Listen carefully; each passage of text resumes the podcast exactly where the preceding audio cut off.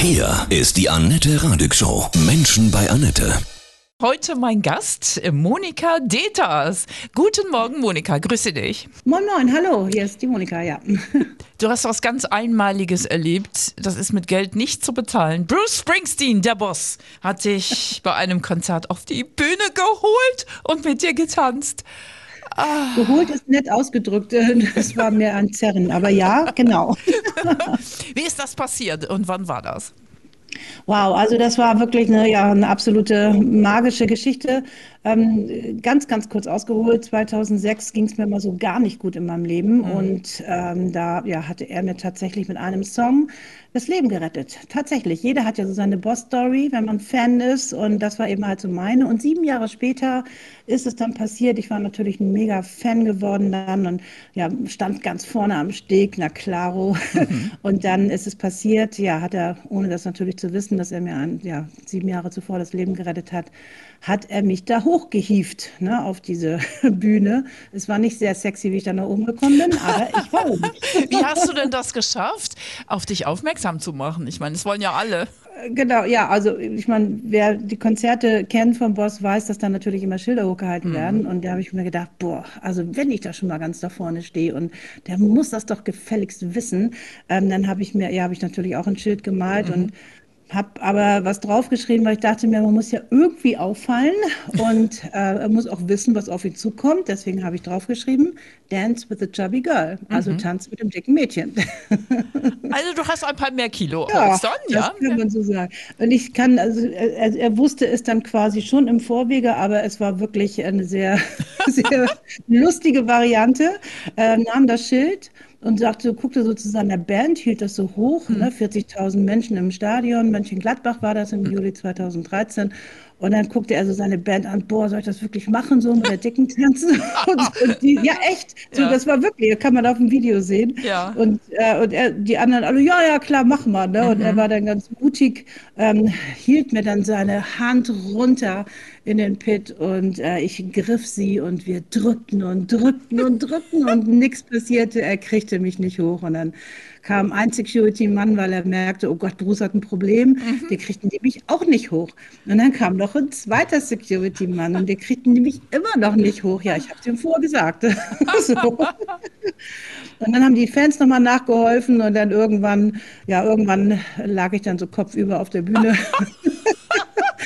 die Kamerafrau, ne, die dann ja. immer auf diesen großen Screen darauf gehalten hatte, die ja, war natürlich auch ein bisschen irritiert, weil sie hielt auch nochmal voll drauf. Es war eben halt auch nicht so sexy und das ganze Stadion, als ich dann da oben war, boah, waren alle komplett. Ein Ausatmen war zu hören von allen, ein kollektives Ausatmen. Sie ist oben, sie ist oben, sie hat es geschafft. Ja. Monika und Bruce. Und, und wie hast du dich gefühlt? Als ich dabei war, seine, seine Hand äh, mhm. zu zerquetschen, also die berühmteste Gitarrenhand der Welt, mhm. habe ich so. Diese Schlagzeile vor mir gesehen. Oh Gott, ne? Frau aus Hamburg äh, bricht die berühmteste Gitarrenhand der Welt, weil wir uns so ineinander verkeilt hatten ja. halt. Ne? Ja. das zog an mir vorbei. Und aber am Ende, ja, war ich halt oben und ich sage immer, manchmal ist es egal im Leben, wie man nach oben kommt. Ne? Absolut. Was hat er zu dir gesagt? Ja, wir haben natürlich ein bisschen länger über verschiedene ähm, ja, politische, gesellschaftskritische, so, soziale Themen natürlich auch diskutiert oben, während wir getanzt haben.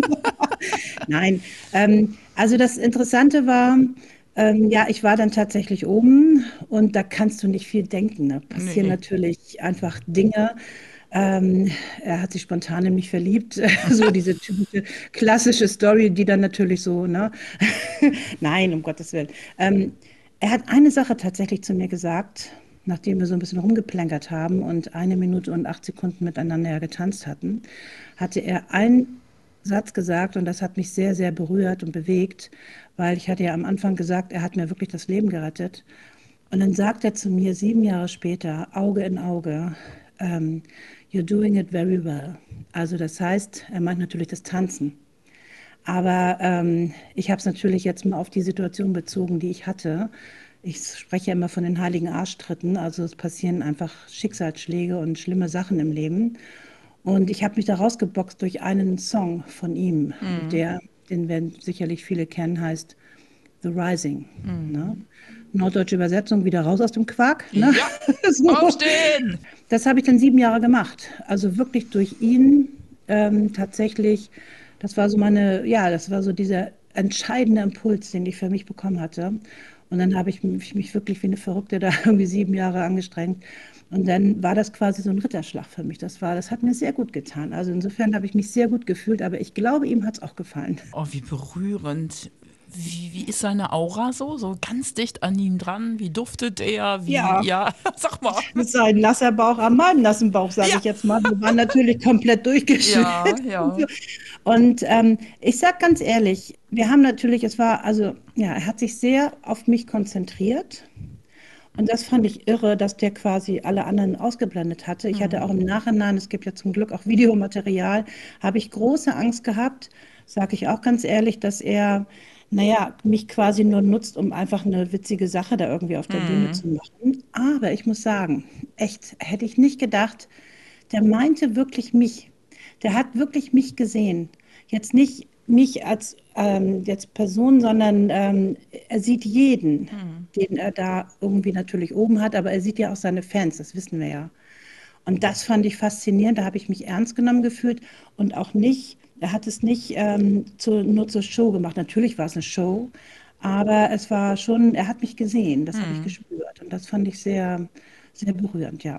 Das ist ja generell, glaube ich, seine Echtheit, ne? In allem, in der Musik, in seinem Sein, Ja. seiner Aura und die Texte auch. Was war in deinem Leben los? Kannst, magst du das kurz sagen, warum du. Ja, also heilige Arschtritte, so nenne ich ja immer das, Rückschläge oder was auch immer. Ich habe immer wieder alles verloren in meinem Leben. Also es gab immer wieder Lebenssituationen, ähm, schon ganz früh als Kind, ähm, dass meine Mutter schon gestorben ist, da war ich fünf Jahre alt. Damit ging es irgendwie los und dann ging es aber immer weiter. Es hat sich wie so ein Muster durchgezogen, ähm, mehrere Jobs verloren, also wo ich dann aber auch jahrelang war und das war so meine Familie und irgendwie mein Mann verloren, meine auch Kinder verloren, muss ich ehrlich sagen, aber auch meine Katzen verloren. Also es war irgendwie, ich bin immer weiter Sind die alle runter. gestorben?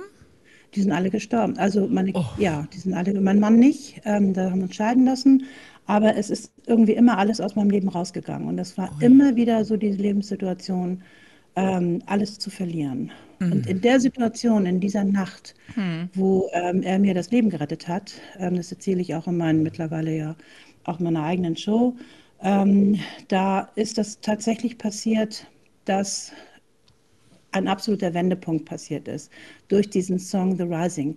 Da kannte ich den noch gar nicht so richtig und ich war noch gar nicht so Fan. Das ist erst irgendwie da passiert. Ich wusste gar nicht, wer das war.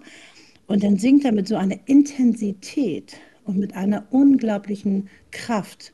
Und alle, die ihn kennen, wissen, was ich meine. Singt er diesen Song The Rising und das hat mich so komplett ja in eine ganz neue Kraft hineinkatapultiert. Und wenn ich von heiligen Arschtritten spreche, dann meine ich immer, Arschtritte tun richtig weh, das sind diese Schicksalsschläge.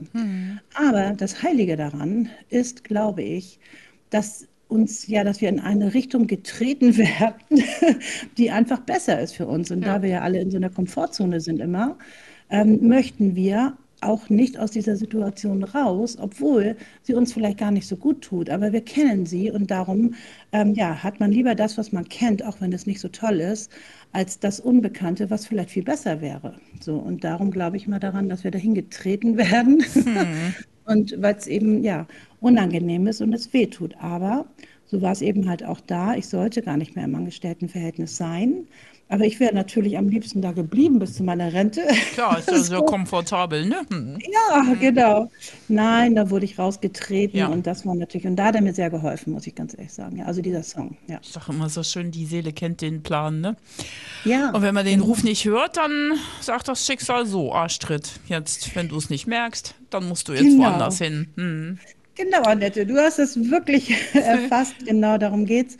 Und ähm, ja, die Seele, der Kopf ist der, der, das Einzige, was uns immer stört, ja. Ja, da bist du dann auch Coach geworden, ja, weil dir eben all das passiert ist, dieses, diese Wachstumsschritte, diese Schicksalsschläge. Ja, Coach, Speakerin, mittlerweile gehe ich, äh, ziehe ich dann auch durch die Lande und rede natürlich auch, auch um anderen Menschen Mut zu geben, dass man Ja. immer wieder, egal in welcher Lebenssituation man ist, aber auch immer wieder rauskommen kann. Und es gibt immer, äh, ja, immer Wege und Lösungen, ähm, ja, auch, ja, dass man wieder happy ist, ne? Darum geht's. Warst du früher schon Boss-Fan oder äh, kam das jetzt erst in den letzten Jahren?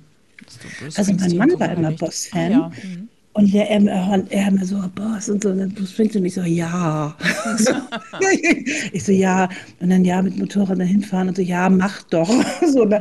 Also mir ist das so ein bisschen vorbeigegangen. Klar habe ich auch schon ich war ja immer so ein bisschen hippie-mäßig unterwegs in meiner Jugend. Da haben wir natürlich auch äh, in entsprechenden Clubs irgendwie nach den Songs getanzt und so. Aber so richtiger Fan war ich ehrlich gesagt nicht. Ich wusste, wie gesagt, gar nicht, als ich den im Fernsehen gesehen hatte und der seinen Song da vorgestellt hatte. Da hatte er sich so, das war so diese Phase, wo er sich so ganz unfassbar hässlich von, ja, blau von unten anstrahlen lassen. Mhm. Und das hatte meine Aufmerksamkeit erregt mhm. ähm, im Fernsehen. Und wo ich dann da so hingeguckt hatte, dann habe ich gedacht, was ist das denn für einer? So, und wie, also, ja, habe ich gedacht, wie unvorteilhaft, also wenn man im Fernsehen ist, dann möchte man doch ein bisschen, ja. ne, so sich ein bisschen besser anstrahlen lassen und so. Und dann fing er an und das hat mich komplett geflasht. Und ich glaube immer, das vielleicht noch als Ergänzung, der Mensch braucht bis zu 50 Impulse, bevor er wirklich in eine Veränderung gehen kann. Das andere ist alles ein Reifeprozess. Mhm. Und ich glaube, das war in dieser Nacht bei mir der 50. Impuls, wo ich gesagt habe, so jetzt leck mich alle mal äh, sonst wo. ähm, ich äh, starte jetzt auch, ich bin auch noch was wert. Ich ja. bin auch noch was wert für die Gesellschaft. Ich kann was. Und äh, da bin ich wieder aufgestanden für mich und auch für andere. Mhm. Und ich glaube, das ist es so. Nichts ist passiert umsonst. Wenn man erst beim 23. Impuls ist, kann man noch nicht aufstehen dann der 32., wie auch immer. Und dann, das ist alles ein Reifeprozess. Der Apfel fällt erst vom Baum, wenn er reif ist. So, und das war in der, ist in dieser Nacht passiert. Ja. Wow. Magic Moment, wirklich. Ja, aber mit dieser Erfahrung kannst du anderen wirklich gut helfen. Im Moment ist es wirklich so, dass bei vielen so der Umbruch da ist, ne? In dieser ja. sich wandelnden Welt auszubrechen, was anders zu machen. Da bist ja. du sicher eine gute Unterstützung, ne? Es bricht an allen Ecken und Enden, hm. habe ich das Gefühl. Nichts passt mehr so, hm. ähm, ja, wie es mal war. Es ist auch eine unglaubliche ach, so komische Energie auch im Land, habe ich das mhm. Gefühl irgendwie. Also, boah, also es ist so, so schade. Und ich möchte gerne Menschen ja auch Mut geben, Kraft geben und sagen, Mensch, komm, Pobacken zusammenkneifen und durch. Lass uns jetzt das finden, was dich wirklich happy macht. Mhm. Ne? Ich, ich sammle Happy End Stories, ja. Schön. Ach, herrlich. Mit dem Boss tanzen. Du hast auch ein Buch geschrieben, Dance over the Boss. Ja, da geht es nicht um die Geschichte, sondern es geht darum, wie man äh, ja mit dem Boss, mit dem Chef gut klarkommt, sodass man das alles bekommt, was man sich von ihm wünscht. So, genau. Ja, herrlich. Also das interessiert uns natürlich, wie wir unseren Boss coachen, sodass er uns gefügig ist. genau. Naja, taktvoll, ne? Ja, genau. Also das ist tatsächlich dann danach passiert, dass ich gesagt habe, so, ne? Und äh, jetzt, ähm, genau, ich kam ja aus dieser Konzernwelt und da, ich habe viel weltweite Fusionen miterlebt und mhm. ähm, war auch viel auf Vorstandsetagen, wo ich als ähm, Assistant da gearbeitet habe und habe diesen ganzen Wahnsinn miterlebt, diese ganzen Ängste, diese ganzen ja also aber auf allen Ebenen, also auch bei Vorständen, aber auch äh, natürlich bei den Mitarbeitern, was entsprechend unten ankam und diese ganzen Veränderungen, unfassbar, diese, ja, was das für Ängste auslöst. Und unter diesen Bedingungen zu arbeiten, das war irgendwie immer für alle Beteiligten extrem anstrengend so. Und ähm, das hat sich natürlich auch immer auf die ja, Verhaltensweisen natürlich auch niedergeschlagen, auch auf beiden Seiten, ne, von den hm. Chefs her und ähm, von den äh, Mitarbeitern her. Ich habe insgesamt 27 Chefs gehabt. Ich habe mir das mal so durchgerechnet, also so nacheinander. Das hast also du ganz alles viele, ausgehalten. Respekt. Ich sag's dir, was die ausgehalten haben. ja, richtig. Und da habe ich so gemerkt, boah, es gibt so unterschiedliche, ne? Ja. Boah, unfassbar. Ähm, ganz tolle, wunderbare, tolle Chefs kennengelernt, aber auch ganz mhm. extrem schlimme. Mhm. also, und da, äh, ja, da habe ich so gedacht, boah, wie geht man jetzt als Mitarbeiter, weil ich war ja nie Führungsebene, mhm. ich war ja mhm. immer Mitarbeiter, wie kann ich denn da jetzt mich nicht so ausgeliefert fühlen ja. und habe ich dann auch Möglichkeiten, etwas oh, zu ja. schaffen, dass mein Leben im Business schön wird. So, und da ist mir aufgefallen, da gibt es einiges, was man machen kann, ähm, ja, dass man auch ja nicht ja so schlimme ähm, Energien irgendwie da mhm. ja sich dass die immer weiter wachsen oder dass die einfach immer immer dass es immer blöder wird oder dass man einfach immer mehr ausgeliefert wird. Sag mal ein paar Tipps, Und, wie das geht. Ja. Mhm. Also alleine das ganze Thema erstmal wie ist er oder sie und wie bist du? so, ne? Und da habe ich so bestimmte, in dem Buch so bestimmte Tanztypen mal so gegen zusammengestellt. Also wenn das so ein Rock'n'Roller ist als Chef, das gibt ja solche, die mhm. dann so mega motiviert sind, gerade von der Uni und bam, ne? Ja. Und du bist da schon seit irgendwie 27 Jahren in deinem Job und weißt es teilweise einfach wirklich besser. so. Mhm. Und derjenige kommt dann, ja, ähm, und du tanzt einfach quasi einen langsamen äh, Slowfox irgendwie so, dann passt das nicht wirklich zusammen, diese beiden Tanzstile. So. Dann ist die Frage, wie geht man jetzt damit um? Das heißt, erstmal ist es gut zu erkennen, wie ist denn der Chef eigentlich? So was, äh, also Chef, Chefin, ich sage es jetzt mal so hm, allgemein. Ne? Hm. Ähm, und wie, wie äh, tickt er, was wünscht er oder sie sich und äh, was wünschst du dir? So, und dann aber auch ganz gezielt zu gucken, wie könnt ihr jetzt einen gemeinsamen Rhythmus finden, wie es miteinander funktionieren kann. Rock'n'Roll und langsam weiter oder was auch immer, Slowfox. Wie kann das jetzt zusammengehen? Und dann, weil dann kommt man auf eine Metaebene und ist ein bisschen aus seiner eigenen Emotionalität auch raus. So, und dann kann man natürlich versuchen, okay, wie spricht man den jetzt an? Was kann man jetzt von dem, was wünscht er oder sie sich und wie kannst du jetzt darauf eingehen? Um natürlich am Ende deine eigenen Wünsche natürlich auch mhm. durchzusetzen. Ne? Ganz klar. Hat man gegen also so Narzissten Chance? Weil das ist ja wirklich so ein zunehmendes Problem in Führungsetagen, habe ich so den Eindruck. Ja. Ich sage ja grundsätzlich immer, gebt denen erstmal das, was sie sich äh, wünschen. wünschen. Also es mhm. heißt ähm, nicht, dass man sich verbiegen soll, mhm. Aber es hat was damit zu tun, ähm, dass man nicht gleich ins Kontra geht, ja. sondern dass man tatsächlich erstmal fragt und auch immer mehr fragt, Fragen ist einfach für mich immer die goldene Regel. Mhm. Ähm, wie wünschen Sie sich das? Warum ähm, ähm, sollte das jetzt genauso passieren? Also immer Fragen, Fragen, Fragen, damit man in, ein, in eine Kommunikation kommt, in ein Gespräch kommt. Das ist natürlich nicht überall möglich, aber nichtsdestotrotz ist es wichtig, dass eben halt genau das passiert, Kommunikation. Mhm. Und zwar, ähm, ja, wie in einer normalen Beziehung. Es mhm. hilft tatsächlich, sich miteinander auseinanderzusetzen. So. Weil nur dann kann man verstehen und dann kann man einen Weg finden, einen gemeinsamen Weg, wie es leichter gehen kann. Mhm. Und da ist es eben halt, wenn man ja, und da glaube ich, kann man tatsächlich eigeninitiativ etwas für sich schaffen. Wie habe ich es bei Bruce Springsteen geschafft? Ich habe mir ähm, ja überlegt, vorher strategisch, ich bin ja, liebe ja Strategien. Ähm, also wenn du was erreichen willst, dann musst du ganz nach vorne. Da musste ich erstmal lernen, okay, wie komme ich ganz nach vorne? Für die eingefleischten Fans, die wissen, es ist nicht ganz einfach, da ganz nach vorne ja. hinzukommen. So. Also habe ich gelernt, okay, ne, drei, zwei Tage vorher hin, so und ja. ne, ne so Rollcall mitgemacht. Und so. ja.